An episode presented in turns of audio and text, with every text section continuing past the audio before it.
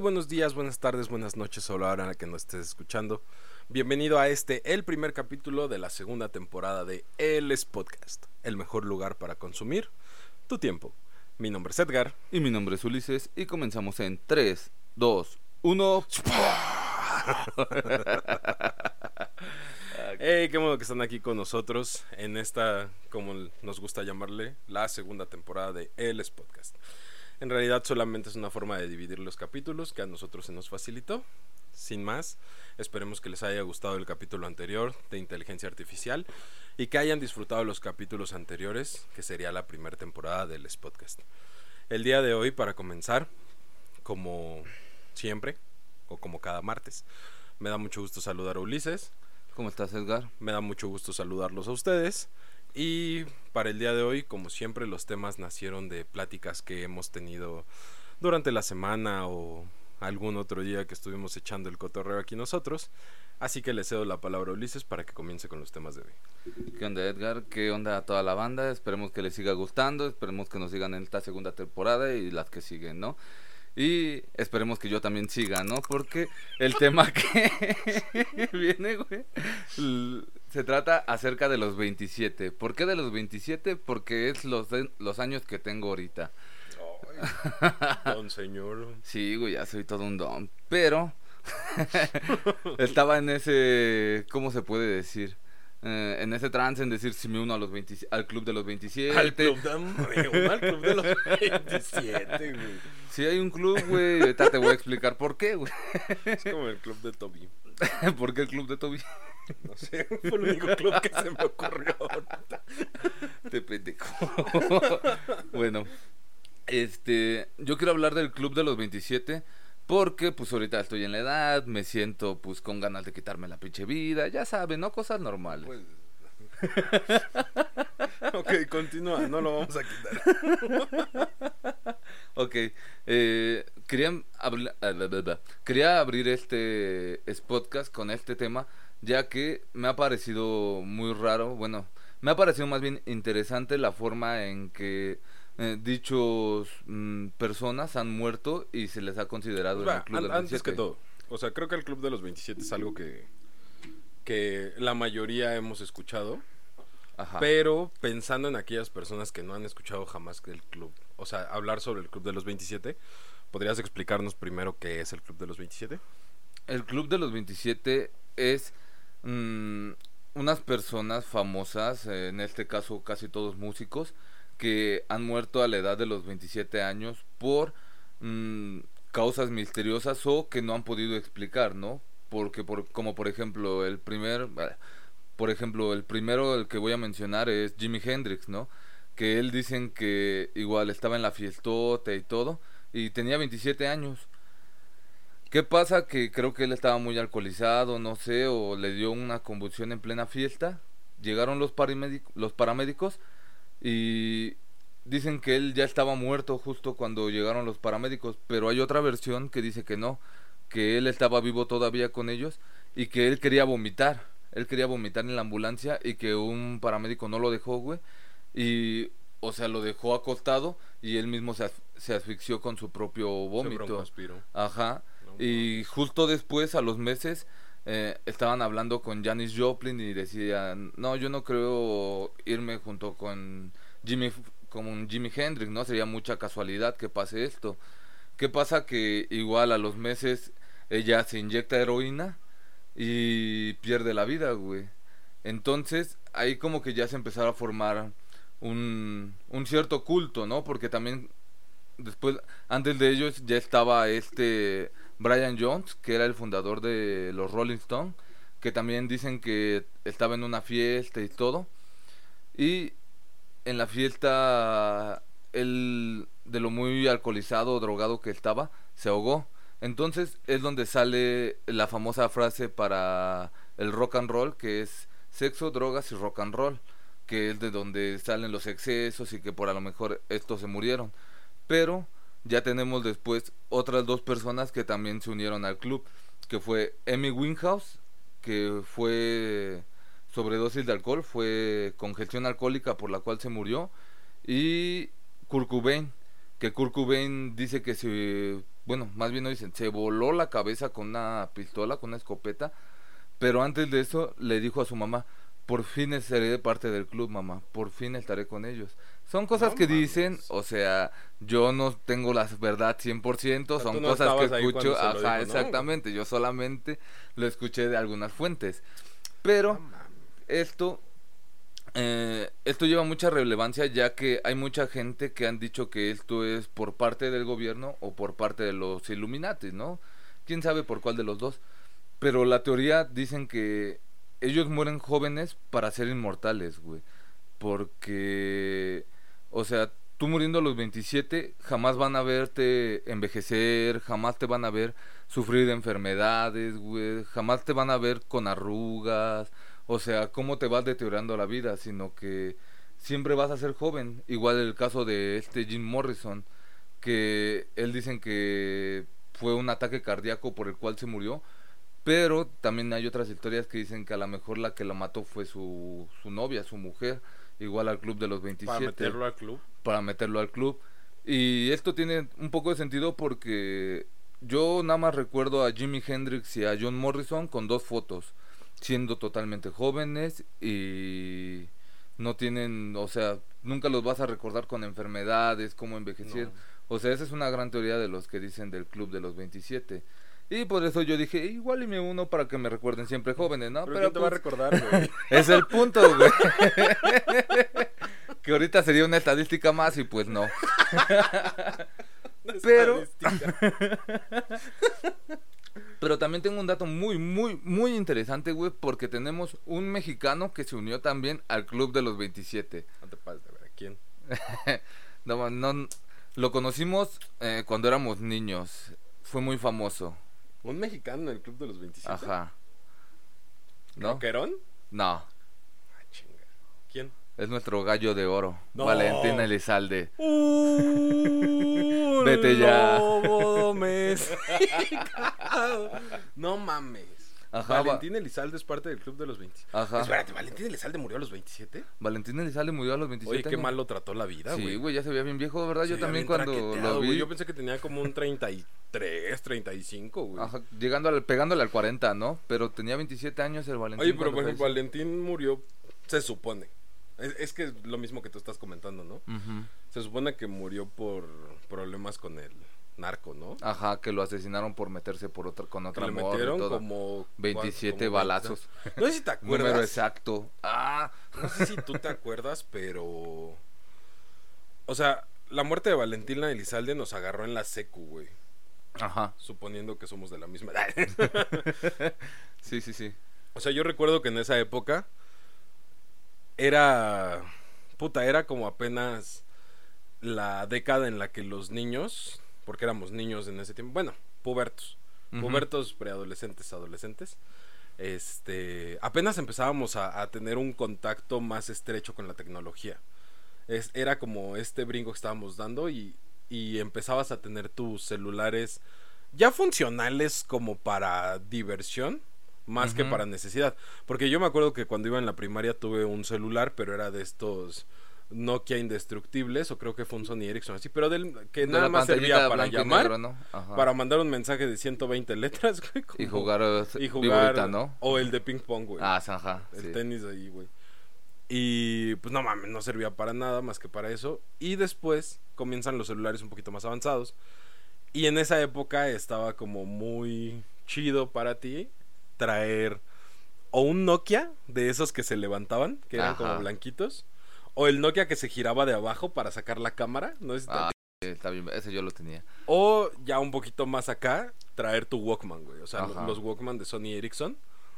Era, era como lo chido. Y yo me acuerdo que pues ya era como normal que, que todos traían un celular que pudiera reproducir un video. Y cómo circulaba la autopsia de Valentín Elizalde, güey. Ajá, güey. O sea, quién sabe quién fue el pinche morboso que lo grabó.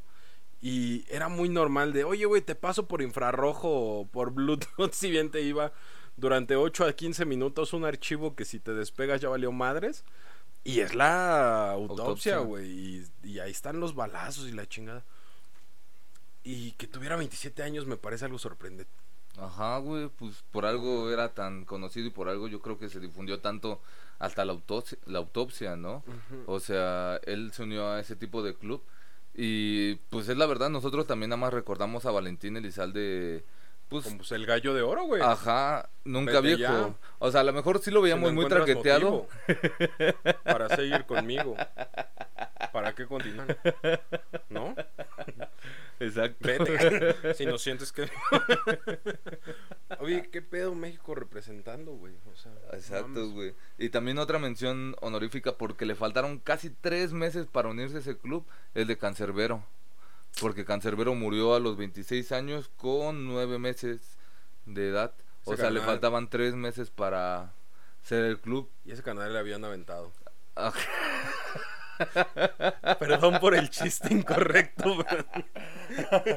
bueno, eh, pero igual por su muerte, eh, todos dicen que la forma en como lo cuenta o la forma en la que la policía lo, lo declaró pues es muy incoherente, ¿no? Porque, como dices que era muy aventado, o sea, la ventana nunca se vio rota, o sea, parecía que había forcejeos en la en su cuarto y todo, pero no nunca dijeron que hubo o sea, que alguien lo hubiera matado, nunca hubo homicidio. Más bien lo pusieron como suicidio. Y no es coherente. Ah, exactamente, o sea, ese es como el el patrón que tienen todos los del club de los 27, o sea, que eran grandes estrellas en sus géneros de musicales y aparte murieron de una forma inexplicable, ¿no? Porque los policías ponen una cosa, pero vas viendo datos. Ajá, exacto. Oye, es que está muy loco. yo jamás había escuchado. Había escuchado el Club de los 27, tampoco era como que me supiera la historia. Ajá. Pero esto que tú comentas es. Me parece como.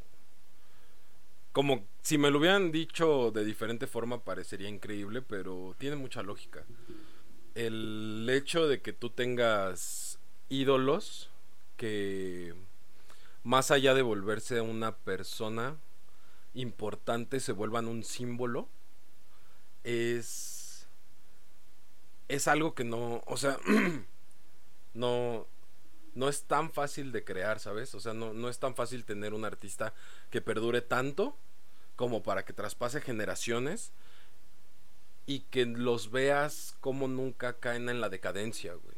Exacto. O sea, que tú siempre los vas a recordar de la manera más más firme, más atractiva. En su mejor momento. claro, en el mejor momento, en el punto de su juventud y en el punto donde eran exitosos. Es como, o sea, yo no soy muy fan de, de todos los, los artistas que, que, mencionaste. Ajá. Sí tengo, o sea, no soy fan porque no te puedo decir los nombres de todas sus rolas o en qué año nacieron, la chingada. Pero sí me gustan ciertas canciones de cada uno. Y las disfruto mucho. Y son muy buenos. Y de hecho, cuando escuchas el nombre de ellos, es, es, justo lo que tú me comentabas ahorita. A mi cabeza solamente vienen imágenes de ellos bien, tocando, cantando, las imágenes de promo de sus discos, las imágenes que todo el mundo tiene. Por ejemplo, a Jim Morrison con los brazos abiertos, sin playera, chinos, joven o sea, se volvieron eso, se volvieron un símbolo musical que va a perdurar. O sea, va a perdurar durante mucho tiempo y va a seguir traspasando generaciones porque se fueron justo en el punto más alto y no tuvieron esta caída donde muchas veces de un artista dices, ay, es que, no sé, sus discos buenos son de tal año para atrás. Ajá. De ahí en adelante ya no. O, puta, ya se ve grande, ya no puede tocar como antes. O, pues los excesos ya le cobraron y ya no puede cantar, ¿no? Tal vez un ejemplo, por ejemplo, tonto, no sé si se pueda comparar o no, pero por ejemplo, José José. Ajá. ¿No? O sea, puta, imagínate que José José hubiera sido del club. Del club. Bueno, no sé si José José a sus 27 ya era famoso, ¿no? Pero recuerdas a José José joven cuando hacía sus películas, cuando cantaba, cuando estuvo en el festival Loti cantando El Triste, güey. O sea, todo ese tipo. ¿Tú ves allá a José José? Y de verdad no te imaginarías que José José es el señor que en sus últimos videos está súper demacrado, sin nada de masa muscular, ya no se puede parar, no puede caminar y ya no puede cantar, güey, ya ni siquiera puede hablar. Su último concierto fue con playback y antes de eso tuvo un homenaje con el que utilizaron videos proyectados donde ponían a él cantando en sus buenos tiempos y a un artista cantando con él, pero todo grabado, güey, o sea, entonces ahí ves la decadencia de José José. Ajá. Y yo siento que ver. afecta, o sea, porque como ya viste su decadencia, hoy cuando te hablan de José José, lo primero que piensas es cómo estuvo al final. Ajá. E incluso puedes llegar a pensar lo, todo el problema que hubo con lo de su cuerpo, con lo de su hija, con lo de su hijo. Y, y no te quedas con ese símbolo de el artista inmortal, justo lo que tú comentabas. Artistas inmortales. Y ese pedo de se murió para ser inmortal está muy cabrón. Sí, ¿no? Y así como lo dices, ¿no? Otro ejemplo sería Luis Miguel, ¿no? Que en sus épocas doradas, puta. Ah, el y sol ya lo ves. el sol, güey. Y ya, Ah, pero se pues ve ya. igual que siempre, güey. ¿Qué pasó, güey? No, ya, ya cambió Luis Miguel, ya ahorita tiene pedos hasta con el SAT, güey. No mames. No pasa pensión, güey. No. Exacto, güey. Pero, Ay, no por culpes a la ejemplo, noche, güey. Estás bien pendejo. Pero, por ejemplo, eh, de los demás, siempre se han dicho o que tenían pedos con el gobierno, que sabían muchas cosas, o eso, ¿no? Que ellos los querían inmortalizar, güey. Que los 27 era su edad su edad perfecta para decir, ¿sabes qué? Hasta aquí acabó su vida.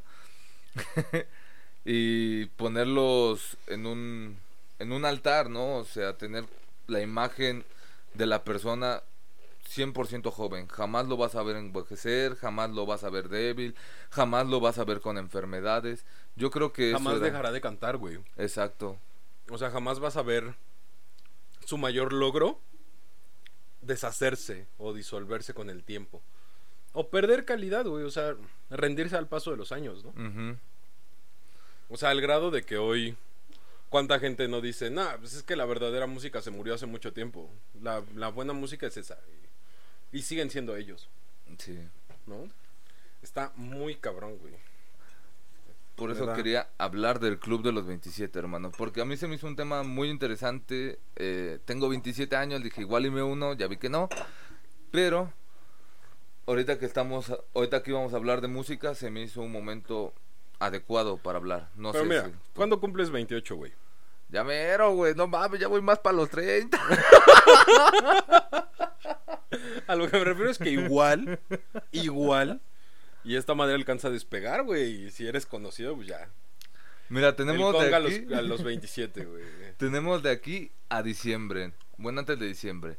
Si aquí en noviembre ya somos súper famosos, puta, lo puedo hacer, güey. Si no, ya. Gente, ayuden a Ulises, por favor. Por favor, muchos likes a todo esto. A que el gobierno lo quiera inmortal. A que los Illuminatis lo quieran como un símbolo. Para que me recuerden por toda la vida, banda. No mames. Hoy está. Nunca. Nunca había pensado que. La, los diferentes coincidencias o las diferentes muertes que se llevaron a cabo de diferentes artistas coincidieran en una teoría tan. tan bien formada, ¿sabes? O Sí. sea que. Si te preguntas si de verdad fue como coincidencia o, o todo fue planeado. Pues quién sabe. Aparte, fue el, a la edad de los 27 que también creo que es un número cabalístico para algunas religiones, como los musulmanes, creo, no me acuerdo. Si estoy mal, corríjanme, o sea, no soy toda la verdad. Pero, ajá, también es un número cabalístico para algunas religiones el 27. Al- algo decían de que también podía ser que tenían pactos, ¿no? Con... Con el diablo, Ajá. también podría ser. Tengo uno, pero ahorita lo voy a mencionar. ¿Ahorita vas a mencionar eso? Ajá, tengo un último Ay, que habla de miembro. pactos. Tengo un último miembro que... Eso, eso me da mucho gusto porque justo lo, lo que te vengo a contar yo hoy a ti A ver. habla de pactos. güey. Pero te voy a hablar del pasado, pero del pasado pasado, güey. Te voy a hablar de 1600 y 1700. Pasado, pasado. No me interesa. Ajá. Ahí nadie podrá decir que hoy no fue un capítulo musical, güey. La neta. Hoy tienen hasta coro, que no sea. Te, te vengo a hablar de, de dos músicos. Ajá. Eh, a mí en lo personal creo que es algo que sí sabes y creo que es algo que las personas que pues, son como cercanas a mí saben y es que me gusta mucho la música de violín. Ajá. mucho. Así, me gusta mucho la música de violín. Eh, me gusta mucho también un poquito la teoría musical. ¿Viste, ¿viste cómo me, me contradije? Me gusta mucho un poquito, güey.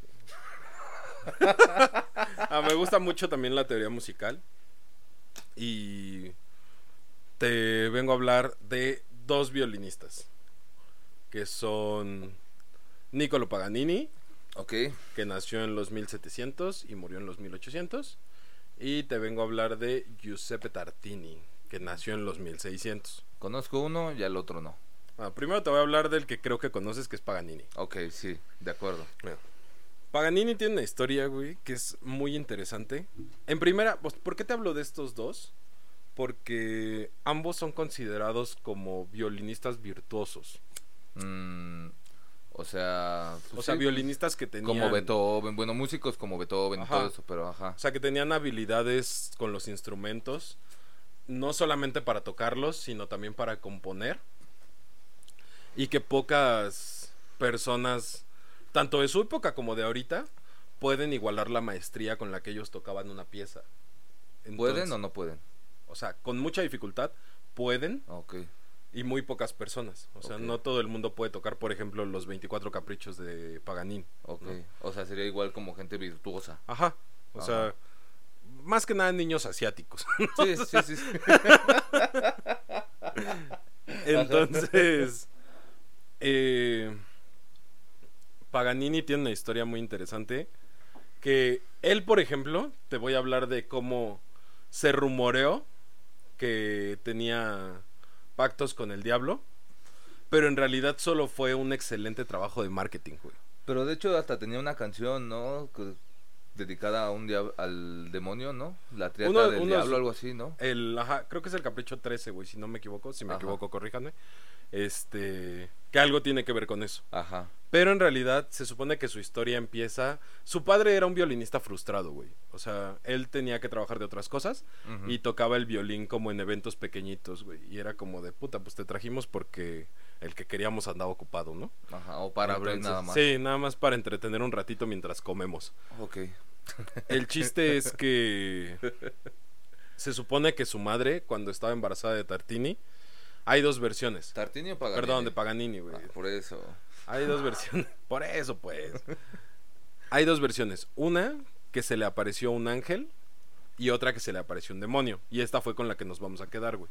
Ok. Y se supone que este demonio le dijo a su madre que Paganini iba a ser el mejor violinista del mundo. Entonces, la mamá fue y le dijo al papá, oye, ¿qué crees que pues me sucedió esto, no? Entonces, el papá dijo como de puta, pues de aquí somos. Y desde los tres años empezó a instruir a Paganini para que tocara el violín. Ok. Pero pues Paganini fue virtuoso desde pequeño. Entonces él empezó a tocar de maneras impresionantes. O sea, literal sí era virtuoso. o Sí, sea, sí era virtuoso, le güey. llegó una Sí, buena claro, güey. Sí le llegó una noticia real a la mamá. Ajá. Sí, güey, excelente servicio, güey. Ok, ¿no? Entonces él empieza a desarrollarse como violinista y empieza a tocar en los mejores lugares, güey. Pero con lo mismo, pues, era alcohólico, eh, se metía con prostitutas. Todo un rockstar Todo de un aquella rockstar, época. güey. Era un rockstar de esa época, güey. Ajá. Y No murió dentro de 27. esto, no.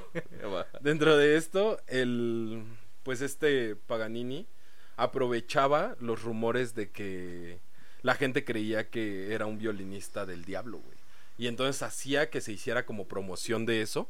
Y cuando Paganini llegaba a un lugar a tocar, eran los conciertos más caros. Se daba el lujo de llegar una hora tarde al concierto y la gente se tenía que esperar a, a- a que él tocara. Mamoncito. Mamoncito, güey. Ajá. Pero muy grande, güey. Y la gente, puta, pagaba lo que fuera por escucharlo tocar. Porque aparte, él tenía. Te digo que era buenísimo y tenía la capacidad de aprender sus obras de memoria. No necesitaba tener partituras. Y lo, me- lo mejor es que nadie podía repetir sus obras porque no estaban escritas. Él las Oh. tocaba todas de memoria. Oh. Entonces era impresionante verlo, verlo tocar. Y tuvo algunos. La historia más padre, bueno, la que a mí más me gusta de él, es que tuvo problemas con la ley. Ajá. Eh, se supone que había sido culpado de agredir a una de sus esposas. Que después salió como absuelto, ¿no? Se descubrió que había sido más como una treta. El chiste es que cuando lo tenían encerrado en una celda, él le dijo a los guardias que si le podían llevar un violín para pasar el tiempo. Y pues la ley, ya sabes, ¿no? Ha sido igual toda la vida. Entonces le dijeron, ah, sí, ahorita te lo traigo. Y le llevaron un violín con las cuerdas cortadas. Solamente le dejaron una cuerda. Ah, sí, son bien malditos. Allá y aquí siempre. ¿Y cuál va siendo su sorpresa? Que Paganini empezó a tocar obras completas con una sola cuerda. Y es que aquí viene otra cosa. Paganini tenía una característica que sus dedos eran más largos de lo normal. Entonces alcanzaba a tocar todas las notas sin tener que estar deslizando la mano para alcanzar las notas más agudas. Entonces, él con una cuerda podía sacar todas las notas de una obra. O sea, se puede aventar un concierto con una sola cuerda. Una obra. Tal vez no un concierto entero, pero sí una obra. El chiste es que Paganini adecuó esto a su a su show, güey, a su espectáculo. Ajá. Y dicen que en sus siguientes conciertos Paganini limaba las cuerdas de su violín para que a medida de que iba tocando las cuerdas se fueran reventando. Y entonces la gente desconcertada creían que Paganini iba a cambiar de violín o que iba a detener el concierto y no, seguía tocando así hasta que se quedaba con una sola cuerda y terminaba la última obra. Sí. A ver si un pinche espectáculo. Ah, imagínate, cabrón, güey, no no mames. ah, sí, mamoncito, eh, con todo la ley. este güey. No, sí, che Paganini. Ajá. Lamentablemente, pues las enfermedades y los excesos, pues llevaron a Paganini a la tumba. Eh, en sus últimos años de vida se dedicó a escribir sus obras, pues para que pudieran pasar a la, a la posteridad. Ajá. Y de hecho, cuando murió, bueno, cuando iba a morir, ya ves que te llevan al padre para que te perdone por tus pecados y todo. Y le dijeron que se disculpara por haber dicho que era el violinista del diablo. Y no se disculpó, güey. Rockstar hasta la muerte, güey. Dijo, yo no, yo soy violinista del diablo. Y entonces le prohibieron sepultura, güey. No. Durante dos años, su hijo Aquiles lo tuvo en el sótano, embalsamado, porque no lo podía enterrar legalmente. Hasta que ya tuvo como la absolución de la iglesia y lo, le pudieron dar sepultura, Sepultura. digna.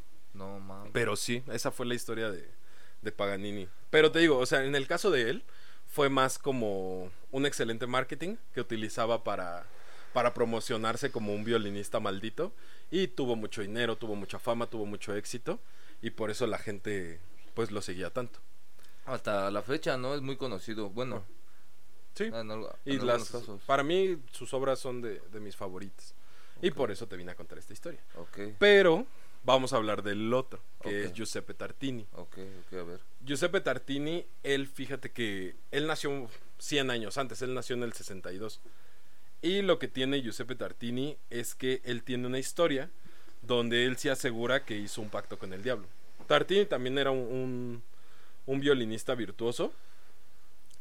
Y él cuenta, él lo cuenta, él, de él sí hay testimonio, ya que hay una- un astrónomo que se llama Jerome Lalande que era amigo de Tartini. Y él tiene una un libro que se llama Mis viajes por Francia, donde relata que una tarde que estaba platicando con su amigo Tartini, Tartini le comentó que una noche él había soñado o en un sueño se le había aparecido un demonio. No especifican qué demonio, solo dicen que un demonio. Ok. ¿Por qué digo esto? Pues porque ya en capítulos anteriores hemos hablado que existen varios demonios, ¿no? Sí, sí, Pero bueno. Nosotros no somos expertos. Nosotros no somos expertos, no, no somos demonólogos, así que era un demonio. Él cuenta que esa noche que se le apareció el demonio, le dijo que iba a ser su sirviente por siete años a cambio de su alma. Y entonces Tartini le... le... Mira, esta parte hay dos historias. Ajá. Otra vez dos historias. Una en donde dicen que Tartini aceptó que fuera su sirviente a cambio de su alma Ajá. y otra donde dicen que Tartini le dijo que le permitiera apostar su alma y defenderla. Entonces, en ambas concuerdan en que Tartini hizo al demonio tocar el violín. En una porque era su sirviente y le dijo, quiero que toques. Y en la otra porque le dijo, déjame defender mi alma tocando el violín. Sabiendo él que era un virtuoso, que difícilmente le podían ganar en eso, ¿no? Ajá. Pero en ambas historias aquí concuerda en que el demonio tomó el violín de Tartini, adoptó una postura muy extraña para tocarlo, y así lo hice con sus grotescas garras, comenzó a tocar la melodía más hermosa. Tocó de una manera en la que Tartini jamás hubiera podido imaginar que se podía tocar el violín. La pieza que tocaba era tanto tierna como excitante, como relajante, como eufórica, y toda esta mezcla de emociones hizo que Tartini entrara en un trance en el que él solamente estaba disfrutando de la música y sabiendo que ya había perdido. Ajá, es lo que... Entonces, de tanta emoción, excitación y, y sentimientos que le provocó esta música, se despierta, sabiendo lo que había pasado. Y lo primero que hace es levantarse a su mesa y tratar de escribir todas las notas que él recordaba de la melodía que había tocado el diablo para él. Bueno, el demonio. Ok, ok, no mames. Y esta melodía que surge del sueño de Tartini se le conoce como el trino del diablo, que es el trino del diablo. Ok. Y es la obra por excelencia, la mejor obra de Tartini. Es la mejor obra que él pudo tocar. Él dijo que era su obra maestra. Mucha gente ha dicho esto, que es la mejor obra que se ha escrito. Pocas personas la han podido replicar. No es tan fácil tocarla, es una obra muy larga. Y Tartini, su último, como lo último que cuenta de esto, es que a pesar de que es la mejor obra que él ha escrito, admite que no era suya Ok. y admite que jamás será ni la mitad de buena de lo que él escuchó tocar a un demonio, güey. Güey, no mames, está cabrón. Y eso está relatado en el en la biografía de Laland. Oh, no mames. Sí. No mames, pero imagínate, güey, que te sueñes a un demonio y que te salga. Primero que te quiera quitar tu alma, ¿no? O sea, desde ella es un choque. pero ya después de que, o sea, tú eres un virtuoso en, en el violín o en lo que seas y que veas que un demonio te, te gana y no solamente te gana, ¿no? Sino que lo hace de una forma tan espectacular y que tú quieras replicarlo y no puedas, a estar, a estar muy cabrón. No sé si son sueños y sea verdad, pero güey. Yo siento sinceramente que ese demonio era un infante y era asiático. Estás bien pendejo.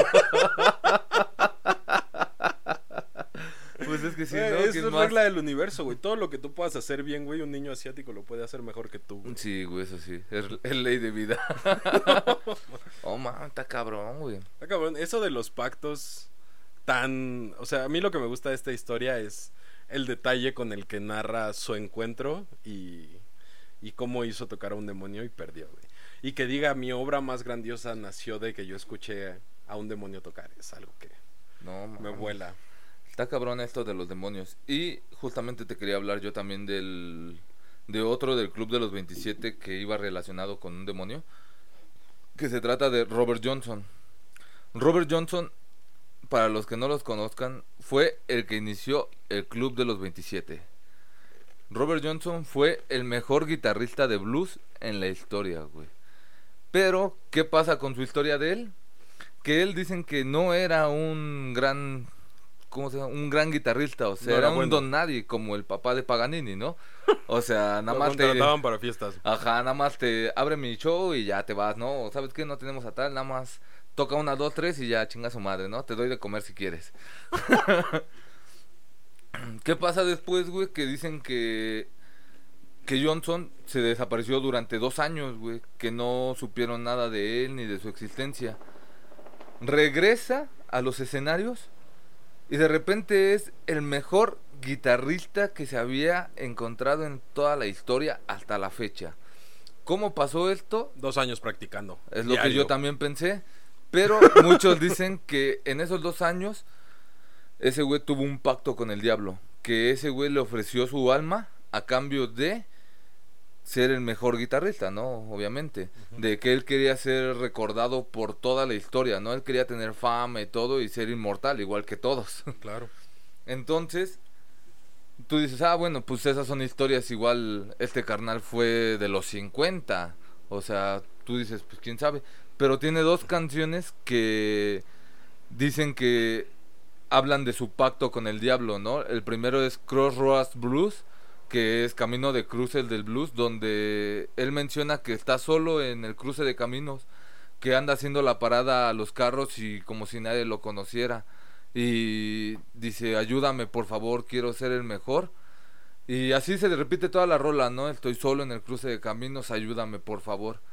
Y tiene otra canción que se llama Devil Me and Blues, el diablo yo y el blues, ¿no? Que en esa canción lo que hace, bueno, lo que lo que dice es que el diablo toca a su puerta, el diablo está tocando a su puerta y que él ya sabe que viene por su alma.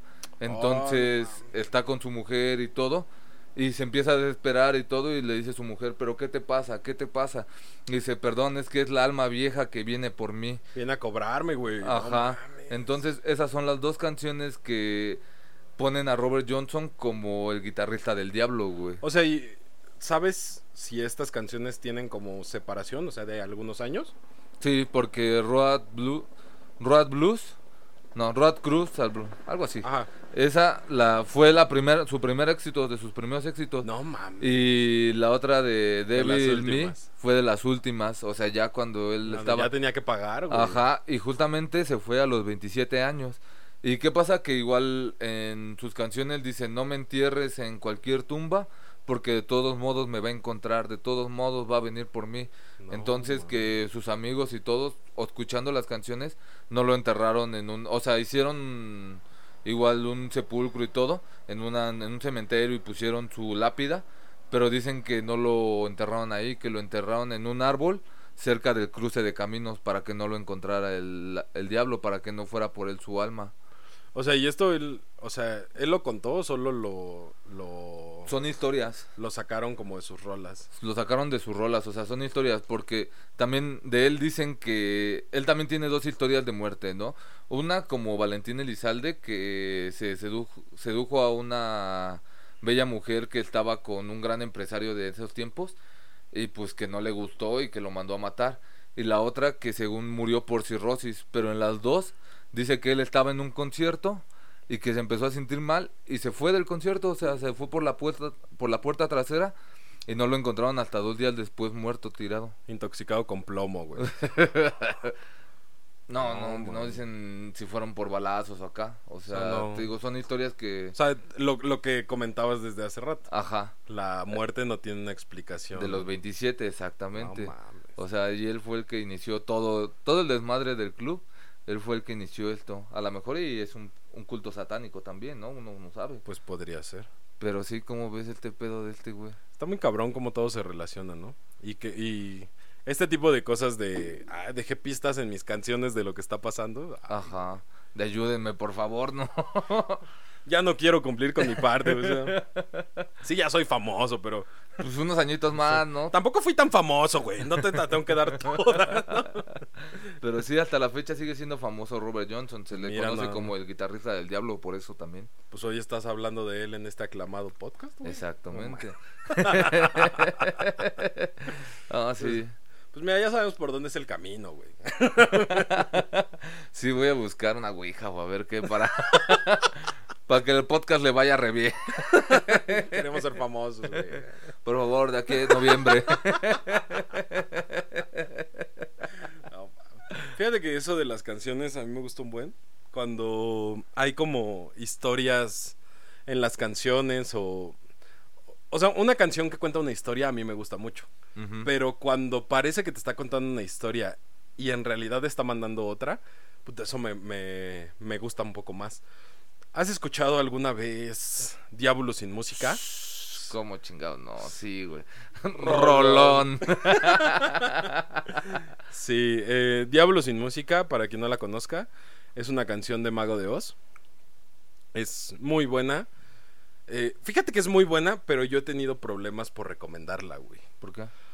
Porque eh, como a mitad de la rola, tiene una frase que causa problemas cuando, cuando se la mando a personas que son como afectos a alguna religión, principalmente como católicos cristianos. Ajá.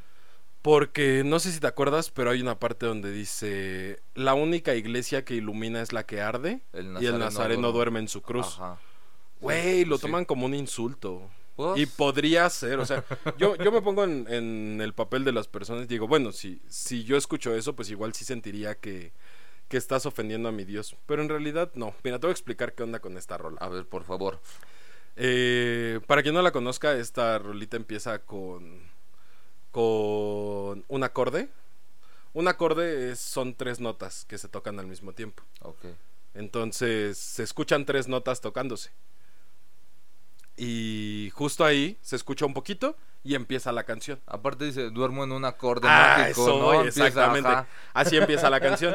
Dice, duermo en un acorde mágico y despierto al oírlo tocar. Ah, O sea que te están explicando que el acorde que sonó al principio fue la forma en la que despertaron a la persona, entre comillas, que está hablando en la canción, ¿no?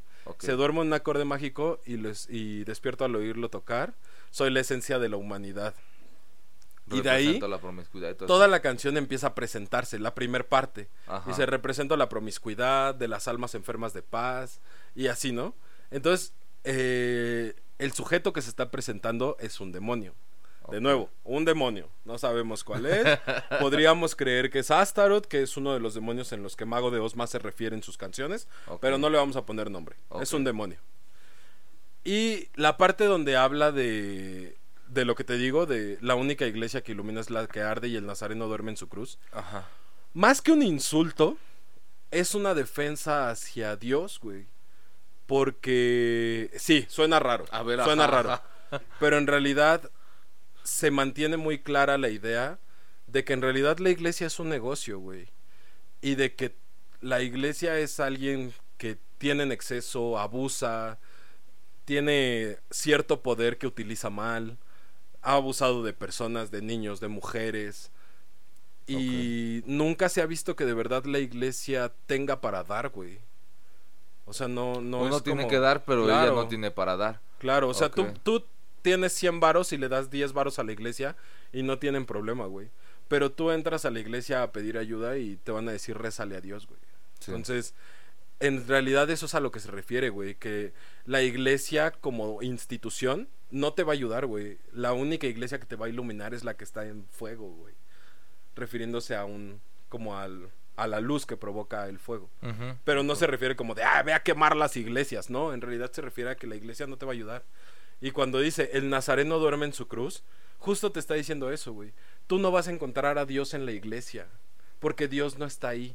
Dios está donde se sacrificó por la humanidad, güey. En la Ahí encuéntralo, en su cruz, no en una iglesia. Órale. Y a Dios lo puedes encontrar en todos lados. O sea, entonces eso es a lo que se refiere. No se refiere en, ay, Dios está crucificado, ve y quémate esa iglesia. No, güey. Ajá. Entonces, en realidad, es, es este rollo, ¿no? Porque si te vas como a, a ver más de este tipo de cosas, pues en realidad los demonios, en un inicio, la mayoría, pues fueron desterrados del cielo, güey. Bueno, desterrados sería de la... quién sabe cómo se diga, ¿no? Fueron expulsados del cielo, Ujú. Bueno. ¿no? Con lo de la guerra y angelical y todo este rollo que no lo vamos a platicar ahorita. No, no, no. Entonces- No, ahorita no. El chiste es que este demonio empieza a presentarse, güey.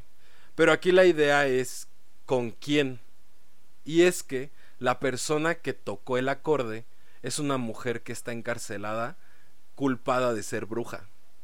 Oh. Entonces, cuando el demonio se presenta ante ella, le, le dice, yo soy tal, tal, tal, tal, yo represento esto, esto y esto, yo puedo hacer esto, esto y esto. Y llega una parte donde le dice, ¿tú qué quieres? ¿No? La música baja La libertad o el goce, ¿no? Exactamente. Ajá. y entonces le dice, ¿qué, ¿qué es lo que quieres? ¿Quieres amor? ¿Quieres dinero? ¿Quieres libertad? ¿Quieres orgasmos? ¿Qué es lo que tú quieres? Entonces la música baja, comienza de nuevo el acorde solamente y se escucha una voz femenina, Ajá. que es ella la que lo invocó. Y entonces lo ve y le dice, oh Señor, Dios de la tristeza, ángel del dulce dolor, regresando un poquito a lo que te comenté, ¿no? Que los demonios pues siempre fueron, al principio fueron expulsados del cielo. Ajá. Dice, ángel del dulce dolor, bebe la hiel de mi boca, Blasfema. blasfema, ven y hazme el amor, güey. O sea, en el punto donde ella lo invoca, no lo invocó por libertad, güey. Lo invocó para que la tomara como mujer, güey. Y, o sea, ya le importó que la sacrificara, ¿no? Ya quería morir gozando. Ella quería morir en- con él. güey. Qué gran historia. Y ahí, ahí termina la rola. Bueno, ya después viene otra vez el coro, ¿no? Ajá. No mames, oye, güey, está bien chida eso, ¿eh? Y no ahí, voy a volver eh, a escuchar igual. Ajá, la escucharla. de- la verdad, ya que tienes esto en mente, pues te vas dando cuenta cómo suena el acorde, cómo llega él, se presenta, le dice quién es, le dice qué ha hecho. Le dice, ¿tú qué quieres? Y ella le dice, solo hazme el amor.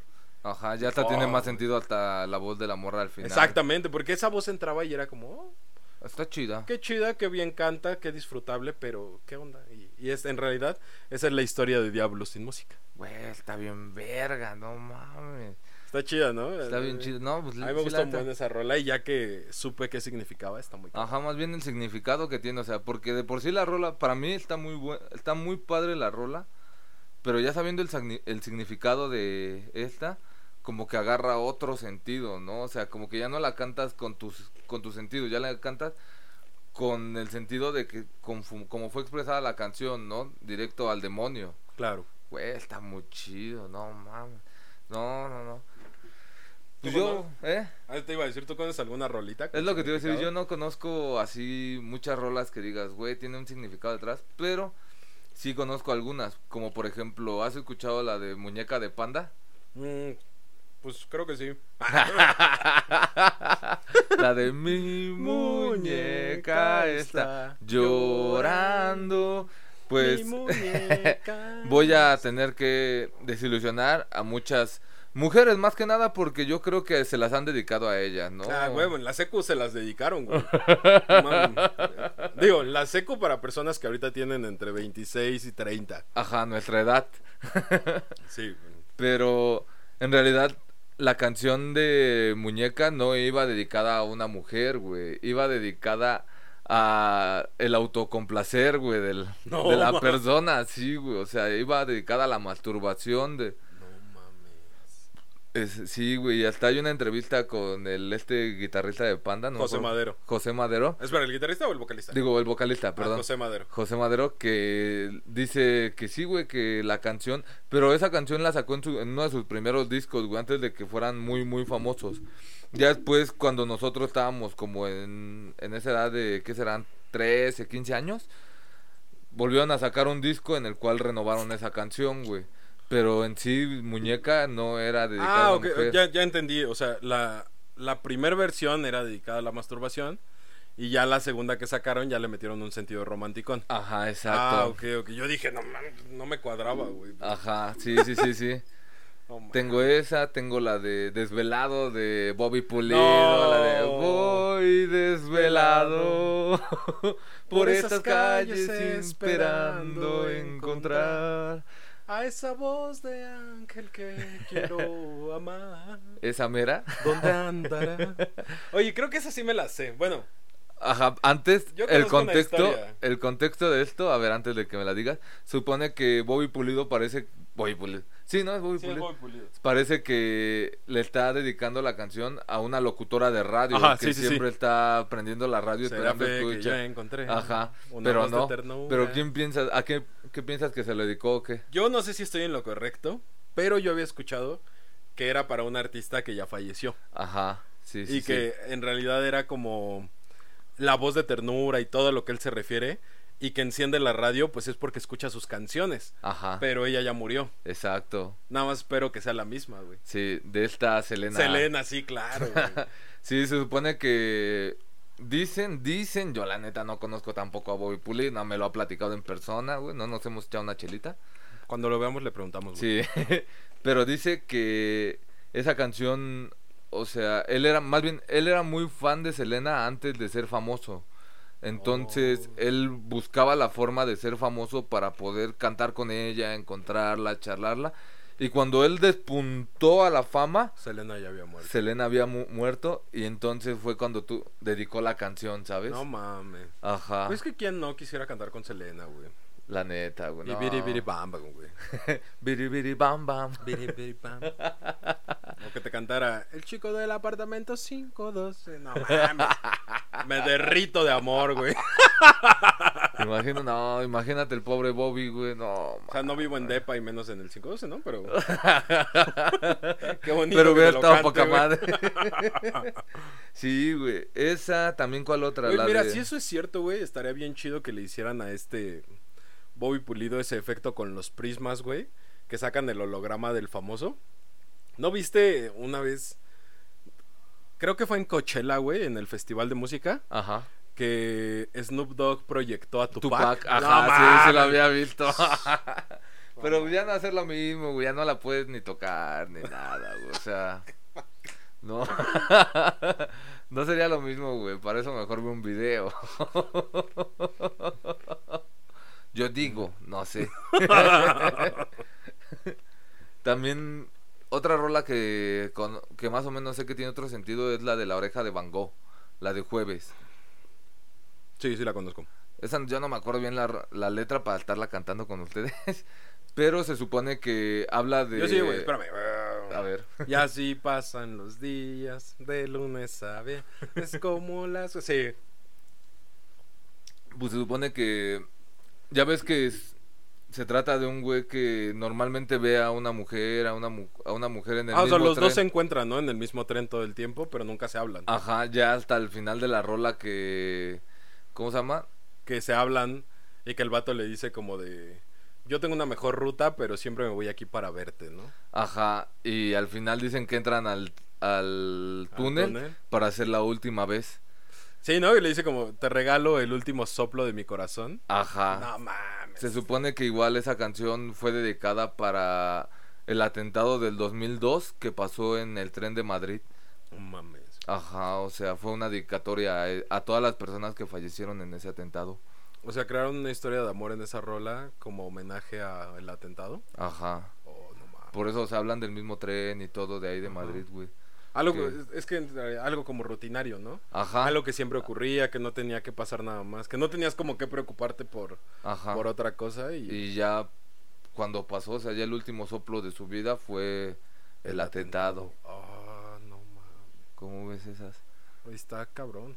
Y también, hablando de menciones honoríficas, la de ACRG, DG, Uh, DGB, tu DGB. Porque igual esa dicen que es mucho del diablo, pero no. Sí, no, mucho tiempo era como. Yo una vez. O sea, güey, estamos hablando de lo mismo, pero esta yo la escuché creo en la primaria. o sea, Ajá. Yo me acuerdo que una vez incluso leí como. Así, güey, alguien se aventó una fumadota y explicó cada referencia diabólica de la canción, güey. Así de. El nombre del sujeto, que creo era Diego, Ajá. es un nombre de demonio y. No, estaba invocando a, a Cereje, que era el demonio. Algo Y así, el ¿no? traje agua marina es un color que se utiliza en rituales. No mames. Un, un viajezote, güey. La verdad. un viajezote el que se aventó esa persona. Pero en realidad no, o sea. Se supone que, o sea, sí existe el personaje Diego, pero no estaba invocando a nadie, más bien estaba pasado de copas o tenía otra cosa encima y solamente quería cantar una canción que pues en ese tiempo era muy famosa en inglés, ¿no? The Light Rap. I said the hip, Hop. the hip, the hip, the. Ah, no mames. Nada más que con una persona que no sabe inglés y empieza a hacer que, eh, deje, déjeme es que es exactamente como yo la acabo de cantar, güey. I said the hip, hop, the hip, the hip, Hacer que, ah, dejé, déjeme tu déjeme. Ve, güey, o sea, nada más que no tienen adicción en inglés, güey, por Pues no, eso. imagínate. No la sabes cantar normal en inglés y luego te pones borracho, güey. no. y le intentas cantar, puta cabrón. Olímpico guachaguacheo, güey. Pero ajá, es así como que me dio mucha risa cuando la, la Sí, escuché, ¿no? porque como dices, todo su contexto diabólico se convierte en un pedo que quiere cantar, güey. damos una rola, pero estaba bien pedo en la playa y cantaba hacer que, eh. No mames. Pero sí son como las únicas canciones que tengo ahorita que tienen como un significado diferente a la canción. Estuvo muy bueno. Están buenas, están buenas las canciones. Pues Ese, eso es lo bonito de la música. es- esas rolitas están como. O sea, me gustan mucho, güey. Me gustan como. Como rolas que te cuentan historias o historias ocultas dentro de una rola, güey. Ajá, eso está padre, ¿no? Como que empecé a identificar y entonces ya tiene más sentido todavía los roles de por sí. Si a ti te hacía un sentido cuando ya escuchas el verdadero es como que, ah, cabrón. Y la disfrutas más. No sí, sí, sí. Sí, hasta la analizas, ¿no? Ya que tú sabes Sí. el como Diabolus, ahorita yo ya la voy a analizar más. Más, Sí. Pues muy buenas rolas, la neta. pues sí. Pues que pues, creo que sin más que agregar, el día de hoy solamente me queda recordarles que mi nombre es Edgar. Y mi nombre es Ulises. Y esto fue El Es Podcast, el mejor lugar para consumir tu tiempo. Bye. I don't know what to do